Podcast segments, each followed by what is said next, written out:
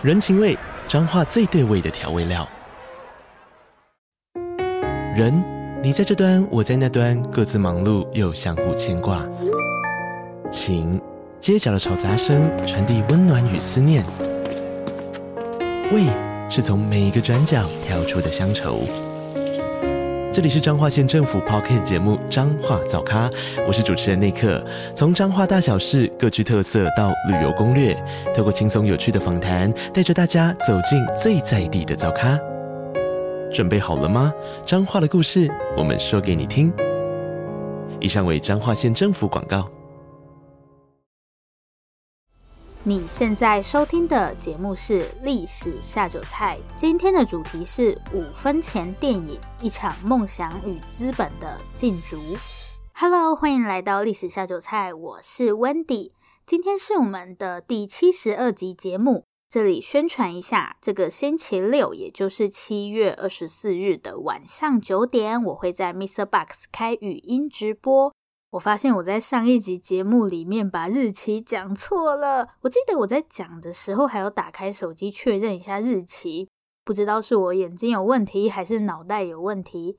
总之，如果大家有空的话，欢迎在七月二十四日，也就是这个星期六的晚上九点，到 Mr. Box 找我聊天。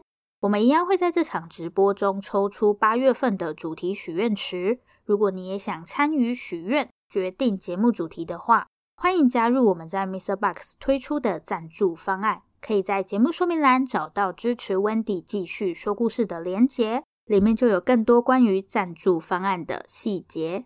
今天这一集一样会有抽奖活动，那大家一样记得帮我听到最后。好，我们今天的主题是五分钱电影，一场梦想与资本的竞逐。为什么会想要做今天这个主题呢？我之前应该有分享过，我有一个专门用来搜集题材的小清单，然后前一阵子我就在里面看有没有什么有趣的题目，后来我就看到 B 级电影。很搞笑的是，我一开始真的 想不起来这个题材到底是从哪里来的，后来我终于想起来了，应该是一年多前吧，就是刚开始经营历史下酒菜那个时候，我看了一部叫做《风飞沙》的电影，是鲨鱼的鲨。我不知道大家有没有听过这部电影？这部电影真的非常莫名其妙。它的故事是在说，因为一场海龙卷风的关系，海里面的鲨鱼就全部跑到陆地上来吃人。听起来就是一个很荒谬的故事。反正这部电影的剧情就是没有任何逻辑可言，然后特效看起来也是一副没有花什么钱的样子。我也不知道为什么，我就默默的看完了。可能是我真的很想知道它到底还可以扯到什么程度。不过接下来还有一件更离谱的事情。我看完之后的第一件事情就是去网络上看大家是怎么骂这部电影的。结果我一查才发现，《风飞沙》居然是系列电影，而且还整整拍了六集。后面鲨鱼甚至还跑到外太空去，我真的不知道该说什么。此时我心中只有一个疑问：到底是谁花钱拍这种烂片？那间电影公司是疯了吗？但我没有想到的是。更让我震惊的事情还在后面。拍《风飞沙》的那间电影公司叫做疯人院影业，就是大家想的那个疯人院。其实我觉得这个名字取得还蛮贴切的，不是电影公司发疯，也不是导演吃错药。这间公司真的就是专门在拍这种烂片，而且他们还不是唯一一间这样做的电影公司。所以类似的电影其实有一大堆，像这种制作很粗糙的电影就被统一叫做 B 级电影。后来呢，我又发现这其实不是 B 级电影第一次出现在历史上，最一开始的 B 级电影也不是专门用来形容烂片的。那今天大家就跟着我们一起来看一看到底什么是 B 级电影，在 B 级电影诞生的过程中又发生了哪些有趣的故事呢？在跟大家介绍 B 级电影之前，我们先来了解一下电影是怎么出现的。电影的出现，如果让我来形容的话，我会把它比喻成是一场接力赛。就是说，电影这个东西并不是某一个人的发明，它其实是很多人一起共同努力的成果。不过呢，在最一开始，电影的出现其实只是一场小小的意外。西元一八七二年，美国参议员利兰·史丹佛。他同时也是一间铁路公司的老板，跟史丹佛大学的创办人。然后利南史丹佛还有一个兴趣是赛马，所以他就养了很多比赛用的马。有一天呢，利南史丹佛就在思考一个问题，就是马在奔跑的时候，马的四只脚到底会不会同时离地？他觉得是，可是他又没有办法证明，因为当时电影也还没有被发明出来。于是呢，利南史丹佛就想了一个办法。当时虽然没有影片，但已经有相机了，所以利兰史丹佛就找来知名摄影师爱德华穆布里奇帮他做这件事情。难道这就是 有钱人的任性吗？穆布里奇本人似乎也对这件事情蛮好奇的，所以他就花了很大的力气去研究该怎么证明马在奔跑的时候，四只脚确实是会同时离地的。经过了几次失败的尝试后，穆布里奇最后用二十台相机。拍出了一组叫做《奔跑中的马》的照片。我不确定大家对这组照片有没有印象，它就是一个人骑着马，然后从侧面拍摄的连续照片，类似我们现在用相机连拍的那种感觉。我觉得这组照片好像蛮常见的，但我又想不起来它到底是出现在哪里。那影片其实就是由这种连续照片组成的。大家小时候应该都做过类似的事情，就是在课本或是随便什么书的边边画图，然后你用很快的速度翻，它看起来就会像影片一样，大概就是类似的原理。那这组照片公开后，某些人就从中获得了启发，比方说像是爱迪生。我今天没有要讲电影发明的过程，因为我实在是搞不懂那些什么电影放映机到底是怎么运作的。像我这样不关心电影是怎么诞生的人，还有利兰·史丹佛跟摄影师穆布里奇。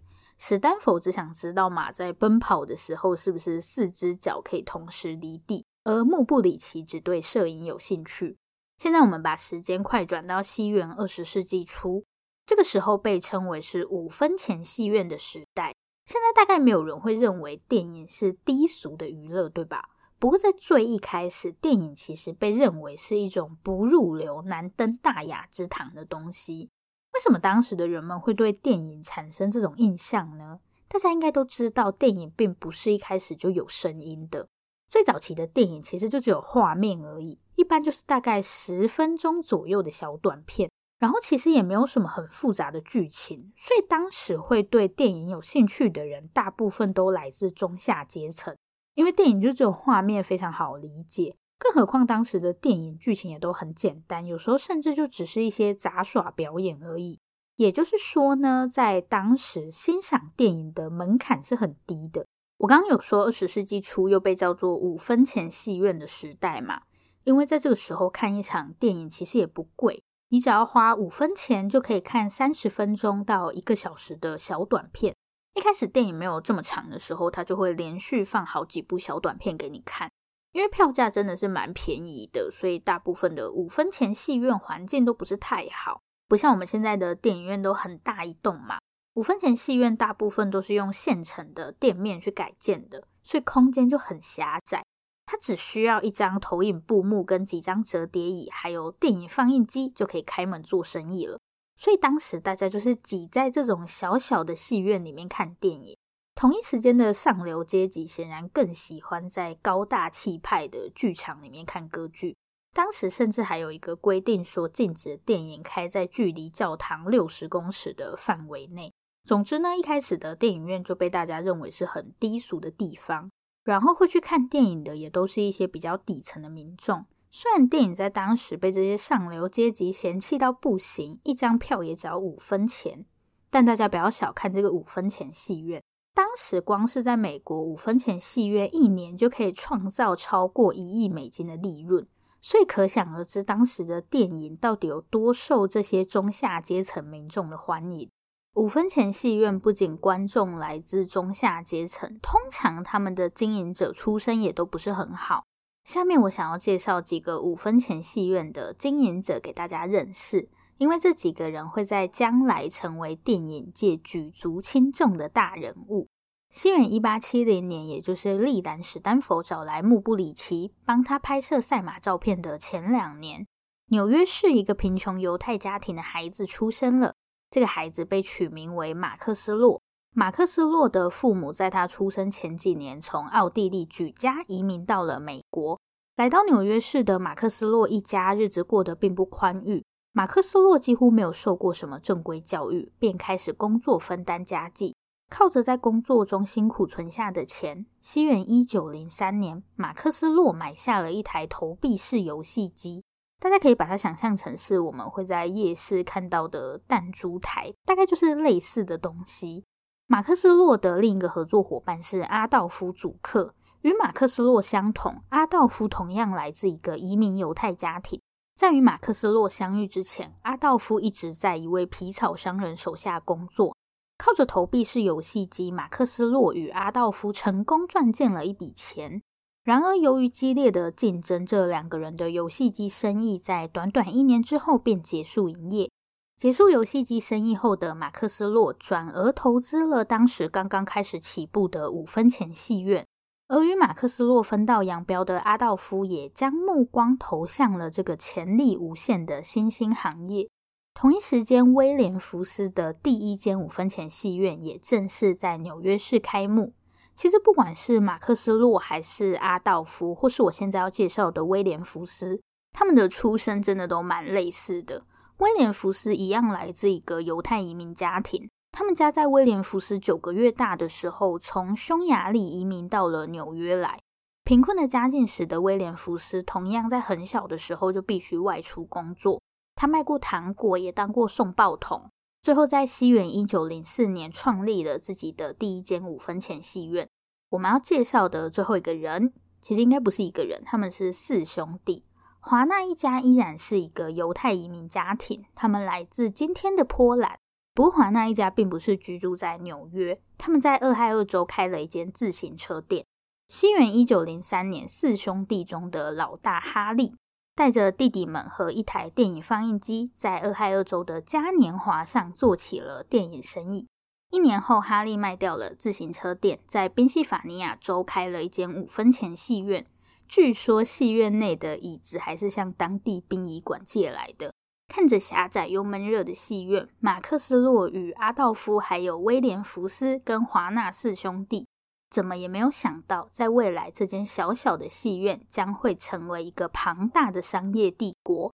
这中间到底发生了哪些故事呢？我们就马上进入下一个部分吧。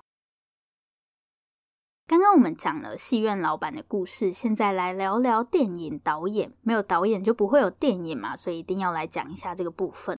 在五分钱戏院的时代，有一个绝对不能不提的男人，他就是格里菲斯。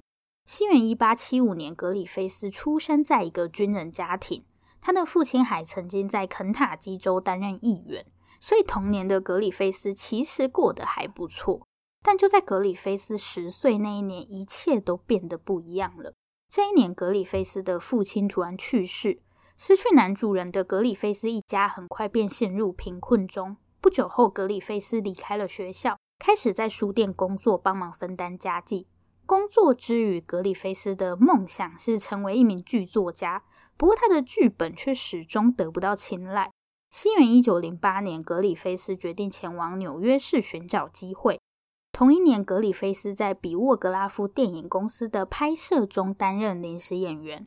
透过这次的经验，比沃格拉夫电影公司的摄影师比利。对格里菲斯留下了深刻的印象。刚好公司内的一名导演因为生病无法拍摄，摄影师比利便向老板推荐了格里菲斯。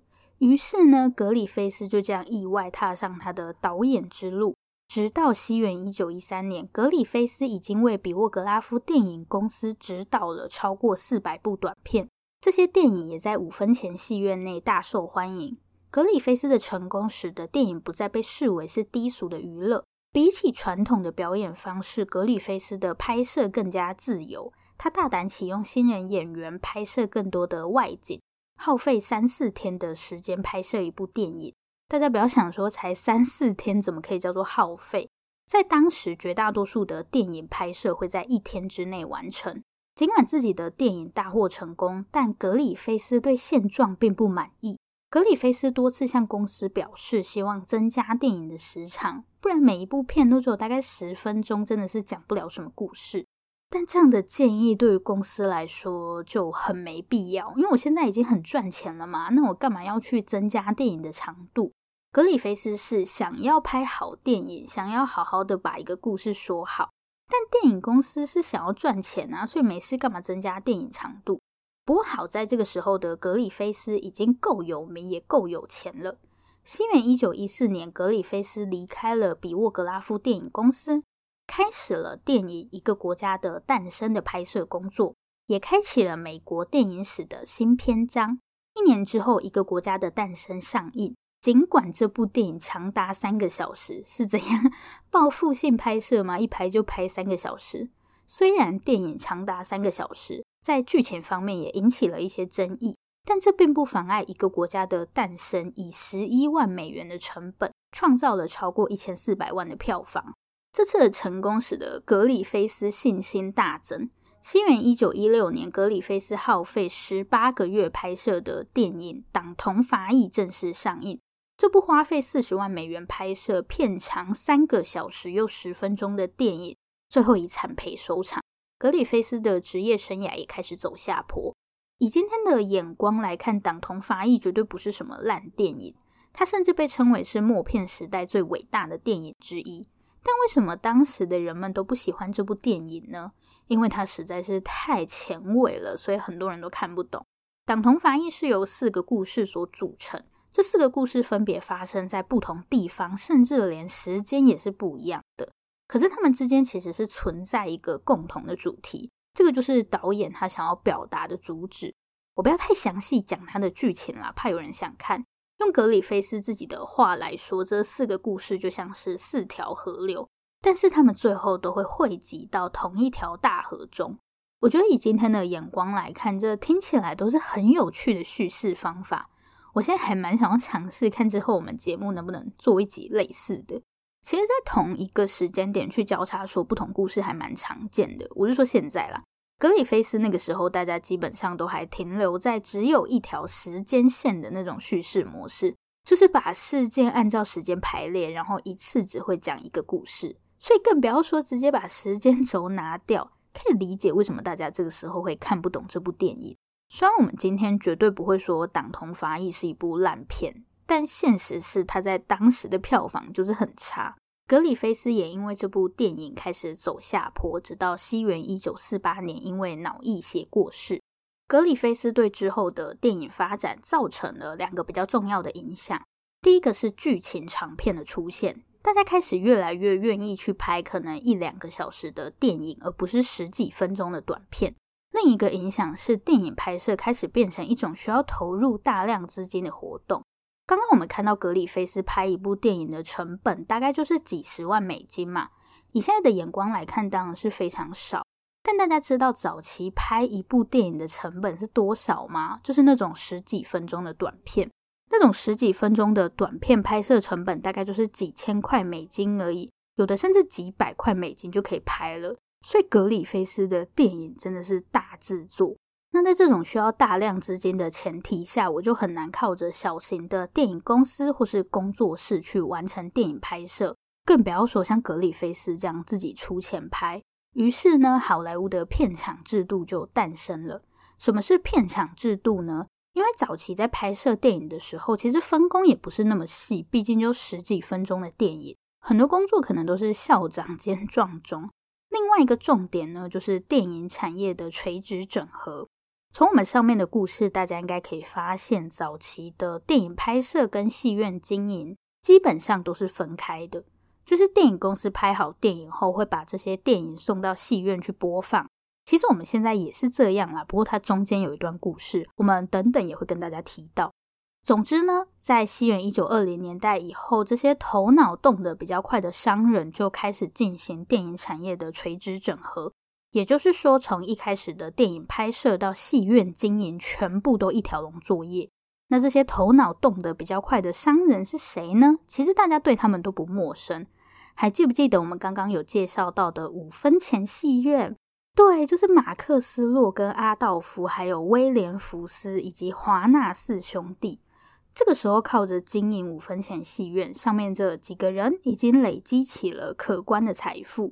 西元一九一二年，阿道夫首先创办了派拉蒙影业，三年后，威廉福斯的福克斯电影公司正式成立，也是后来的二十世纪影业。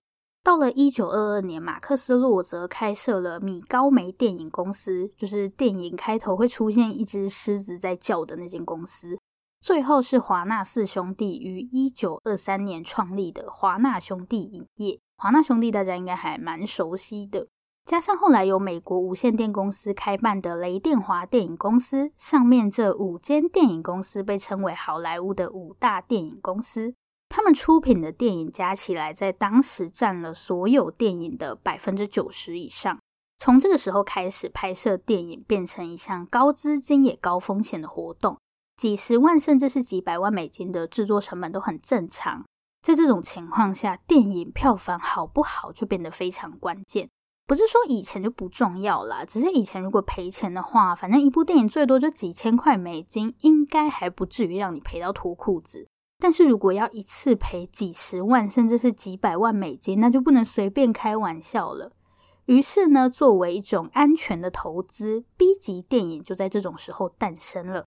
为什么 B 级电影会被叫做安全的投资呢？它跟我们现在认识的 B 级电影又有哪些不同？下个部分告诉你。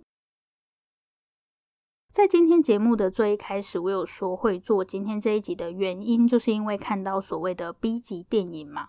我们今天说的 B 级电影，一般是指那些制作成本很低，然后内容又粗制滥造的电影。讲白一点，就是烂片了。那历史上的 B 级电影指的又是什么呢？随着电影制作成本的提高，小型电影公司或是像格里菲斯那样自己独立拍摄电影就变得越来越困难，取而代之的是那些靠着五分钱戏院起家的大型电影公司，因为只有他们可以负担拍摄电影的昂贵费用。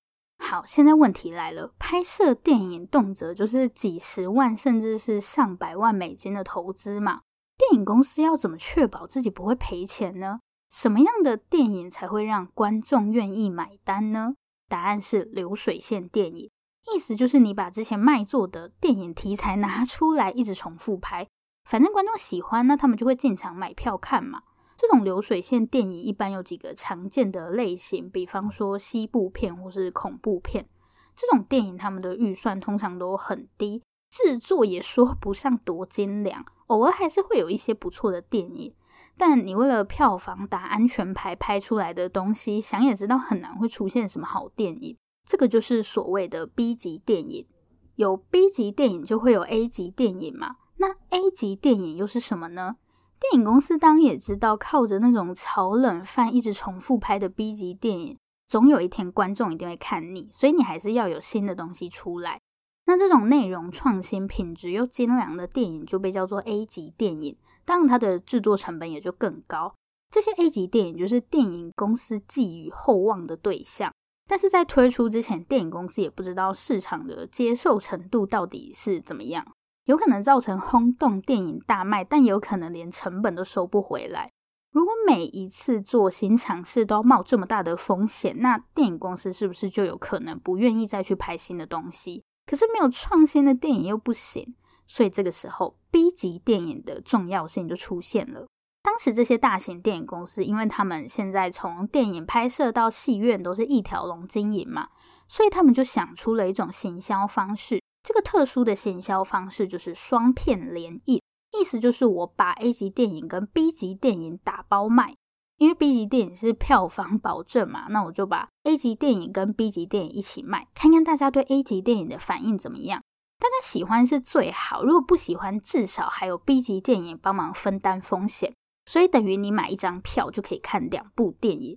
这样做还有一个好处是，他们可以提高电影票的价格。我让你一次看两部电影，票价会提高，本来就是很正常的事嘛。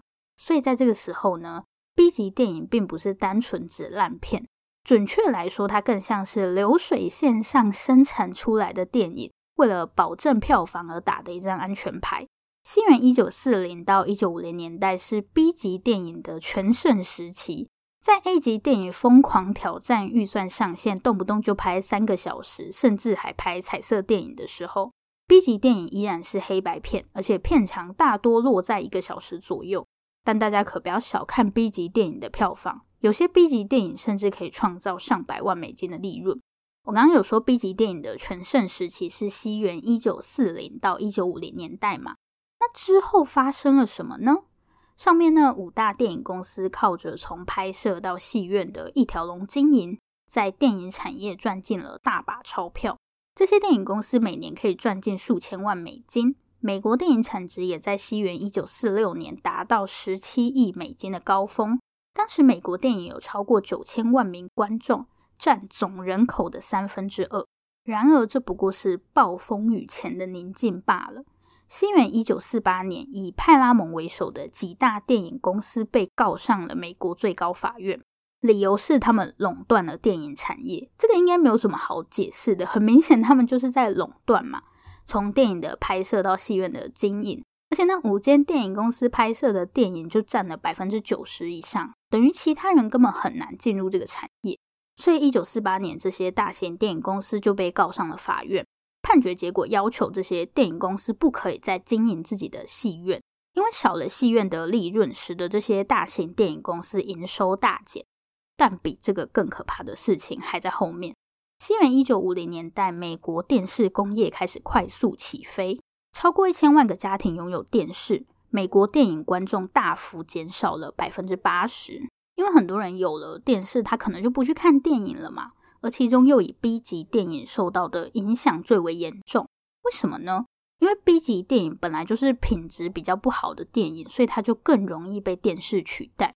就像我们今天为什么还是会去电影院呢？明明电视甚至是电脑都一样可以看影片，但我们还是会去电影院的原因是什么？不就是为了追求那个声光效果吗？因为电影院的荧幕更大，音效更好。现在还有什么 3D、4D 之类的东西。我跑到电影院去看 B 级电影干嘛？我在电视上看就好啦。所以在这种情况下，电影院就不再使用双片联映的播放方式，我就没必要把 A 级电影跟 B 级电影打包卖，反正观众也不会再进电影院看 B 级电影了。所以 B 级电影就这样逐渐消失在历史上。不过呢，虽然 B 级电影消失了没错，但这个名称并没有消失，对吧？不然 我就不会做今天这一集了。今天的 B 级电影不再是电影公司的票房保证，而是用来指那些预算很低又制作很粗糙的电影。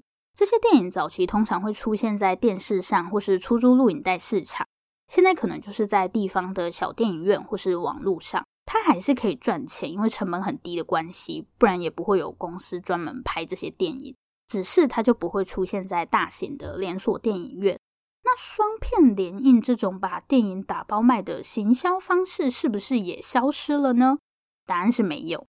虽然我们现在不会在一般电影院看到双片联映，但就我自己的经验，二轮电影院很多都还是会用这种双片联映的方式，而且不得不说，真的蛮有效的。我以前高中的时候就很常去那种一百块看两部电影的二轮电影院。他基本上都会把一部比较受欢迎的电影拿去跟冷门电影绑在一起，这个其实就是早期好莱坞他们用的双片联映。虽然大型电影院已经不会使用这种行销方式了，但在一些二轮电影院，我们还是可以看到所谓的双片联映。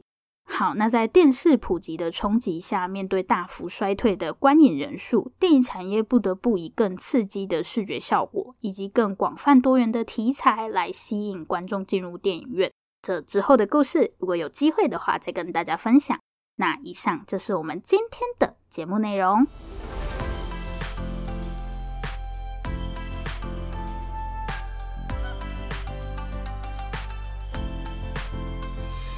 今天节目的最后，来公布我们这集的抽奖活动。我们这次要来抽《德语课》这本书，《德语课》被评为世界五十大小说。也是德国中学生一定要看的一本书。这本书的背景是二战时期的德国，它描述了一对警察父子在二战期间这种特殊时期彼此间的关系与互动。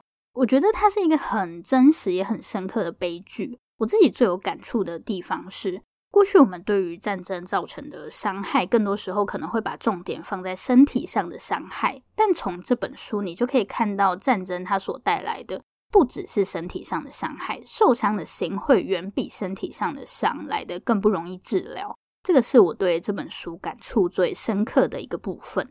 然后刚好今年初德语课有被改编成电影，叫做《偷画男孩》。这部电影我也蛮推荐的。想说今天的主题刚好讲到电影，那我们就来抽这本书。